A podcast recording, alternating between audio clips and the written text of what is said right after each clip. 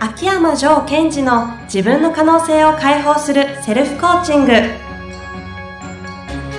卓越した人物が持つ共通した能力それは自己対話の力。ポッドキャスト自分の可能性を解放するセルフコーチングは上場企業から中小企業までエグゼクティブコーチングトレーナーとして人材開発を行ってきた秋山城賢治がビジネスや人生で役立つセルフコーチングの技術について分かりやすく解説します。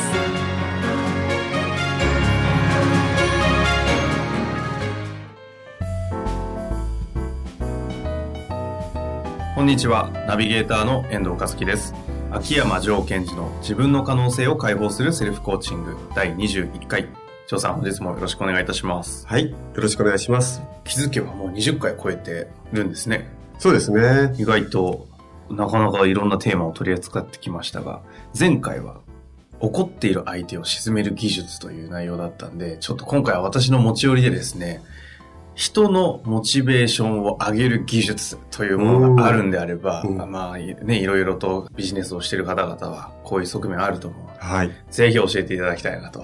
はい。えー、人のモチベーションを上げる技術。きっとあるだろうと。いいですね。はいはい。じゃあまず回答から言っていくと、うん人のモチベーションを上げる技術はないですね。じゃあ今日のところは終了ということで、はいお疲れ様でした いやでもそういう本いっぱいありますよね。モチベーションをね、なんとかみたいな本は。モチベーションアップ術みたいな。うん。そもそもとして、こう、モチベーションってこう、まあ、上がったり下がったりするものなのかなっていう気はすごいしますね、私の中で。おうどういうことですか？いや、一般的には、うんあの、そういうもんだとそうですよね思います。けども。で、えーそのためにこうだこうだ、こんなことやればいいって、こう、いろんな本とかありますよね。うんで、その中で多いのはですね、まず、テンションとモチベーションは違うんですよってことなんです。はい。例えば、なんか、あのー君はなんとかだろう、なんとかだ、これ頑張れよ、わかりました、そうですね、イエーイっていうのは、これはモチベーションではなく、テンションが上がってるわけですよ。うん。うん。ああ、境目微妙ですけど、なんとなく。うん、うんはい。あ、でも微妙な部分も多いですけどね。で、えっ、と、テンションなので、テンションは当然上がったり下がったりしてきますよね。うん。で、そのテンションが上がると、うんその自分の、えっ、と、なんだろう、能力とか馬力が確かに活性化することも多いだろうし。はい、はい。そういった意味でテンションを上げる方法っていうのはあるでしょうね。うん。でモチベーションってもっとこう深いところに根ざしたものとか、うん。そんなに大きくアップダウンするものはそもそもモチベーションにはならないんですよ。なるほど。なんかこう、自分がこれを成し遂げたいなものっていうのはこう、脈々と根ざしていくものなんですね。うん。そういった意味では、モチベーションを上げる方法っていうのは、なんか私の中ではないというか、必要としてないというか。なんですね。うん。で、もう一つお聞きしたいんですが、逆に、遠藤さんに。どうしてモチベーションを上げる技術を欲しいと思ったんですか？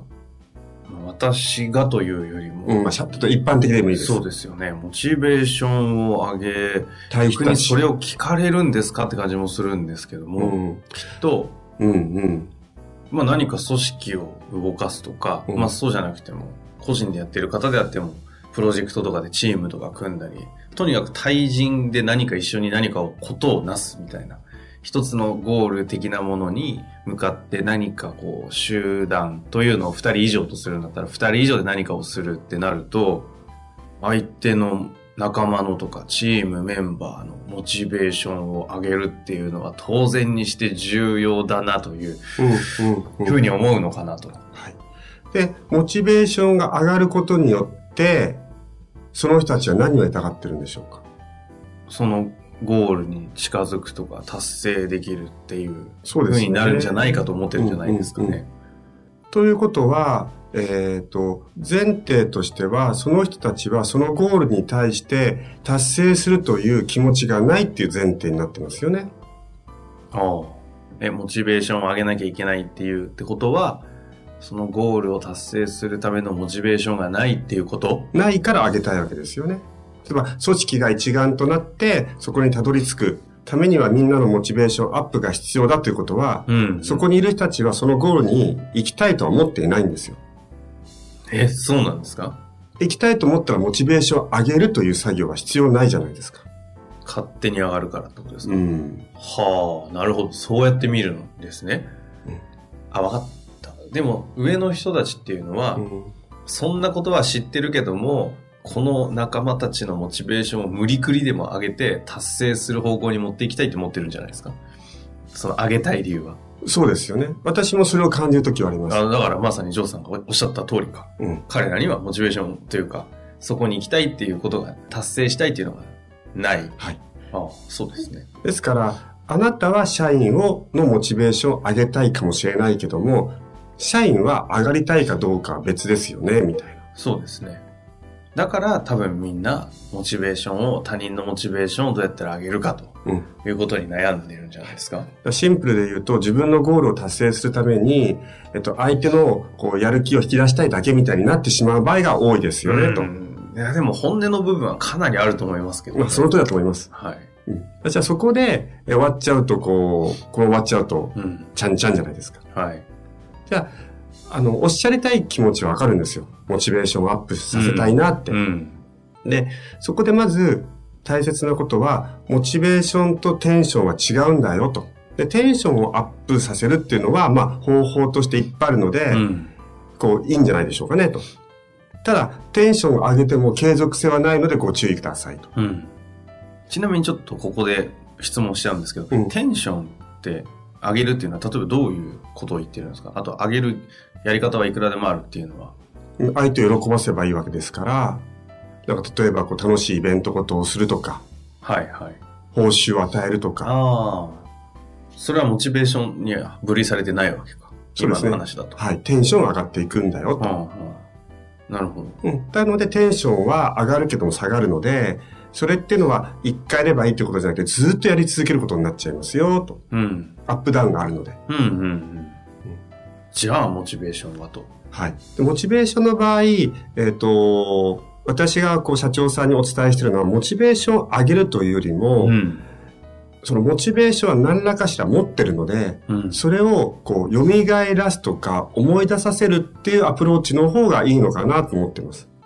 具体的にちょっとありますか？何かこう、イメージできるものは。うん。シンプルに言っていきますと、えーその人たち、相手対象の方たちが大切にしているものっていうのを、こう、思い出しさせていくとか、思い出すような刺激を与えていく。その結果、彼らは結果としてモチベーションを自分たちで上げていくっていう作業はしていくことが多いかもしれません。それは前回のあの怒っている相手を沈める技術の回でお話をしてた、相手が大事にしている価値観っていうのを見ていくっていうのと同じって話非常に近いところにありますね。ですから、あの、モチベーション云々っていう場合、まあ、えっ、と、多分、1対1の場合なんですが、1対1の場合は、まず目の前の人のモチベーションを上げる云々じゃなくて、うんうんその人が何を大切にしてるのかというところをちゃんと見てあげると。モチベーションを上げる云々の前に、うんまずはそこ。うんでこの人が何を大切にしてるのかと。まあ、仮にじゃあ、例えば、なんだろう、他人の成長とか、とりあえずあるとしたらそういうのでもいいですか？うんそれでもいいですし、えーその成長も何を通して成長をみんなにしてもらいたいのとかとか。例えば、こう、えー調和が大切にしてるとはいるじゃないですか。はい。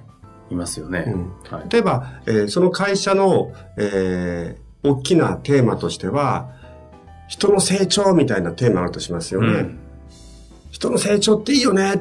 これでみんな頑張ろうぜっていうことではなくって、じゃあその子に対して目の前の人が、なんか昔から野球部とか入ってて、うん勝利は好きなんだけど、チームが一体となって勝ちたいなっていう場合は調和なわけですよ。うん。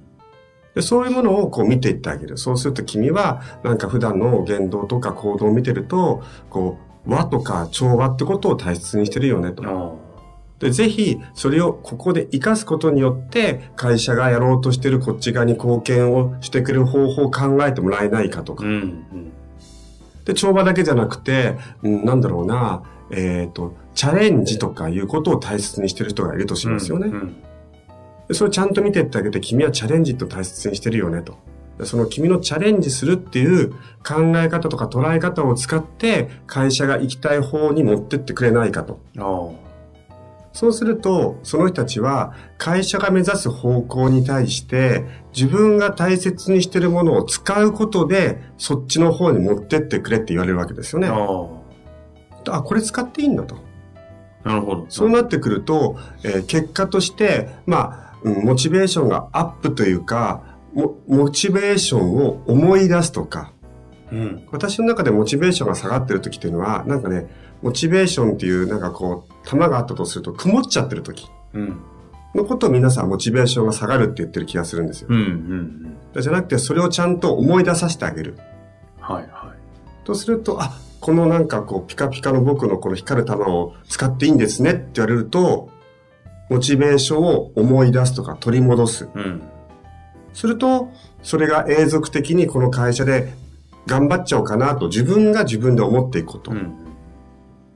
ですから、モチベーションっていうのは他人の人がモチベーションを上げたり下げたりすることではなくて、自分の中でモチベーションを取り戻す。おそれを周囲の人がサポートする方法の方が効果的です。そのモチベーションを取り戻すために重要なのが、その人が自分自身が大事にしている価値観。価値観。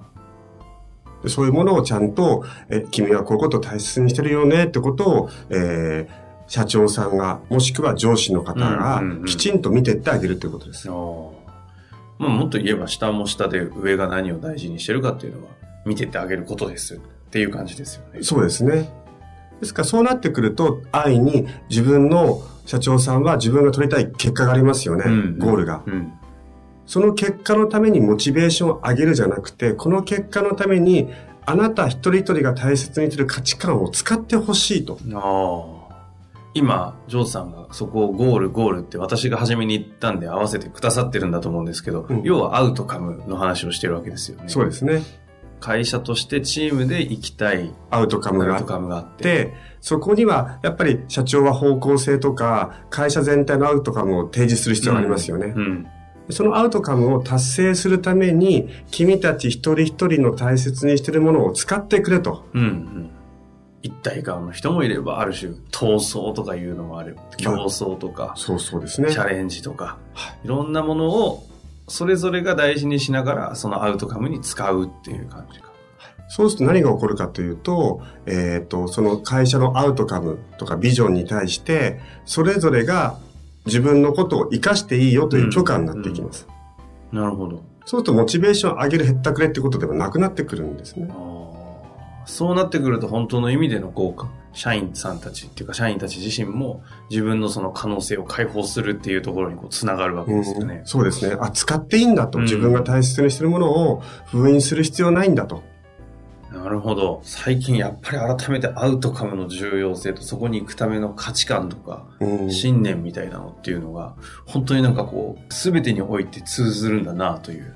印象があります。こうなってくると本当いよいよですね、じゃあじ人の価値観とか自分の価値観ってどうやって見ていくのかっていう話を、ちょっとキンキンでどっかでしたいなと思ってますので、はい、わかりました。ぜひそのテーマ取り扱わせてください。はい。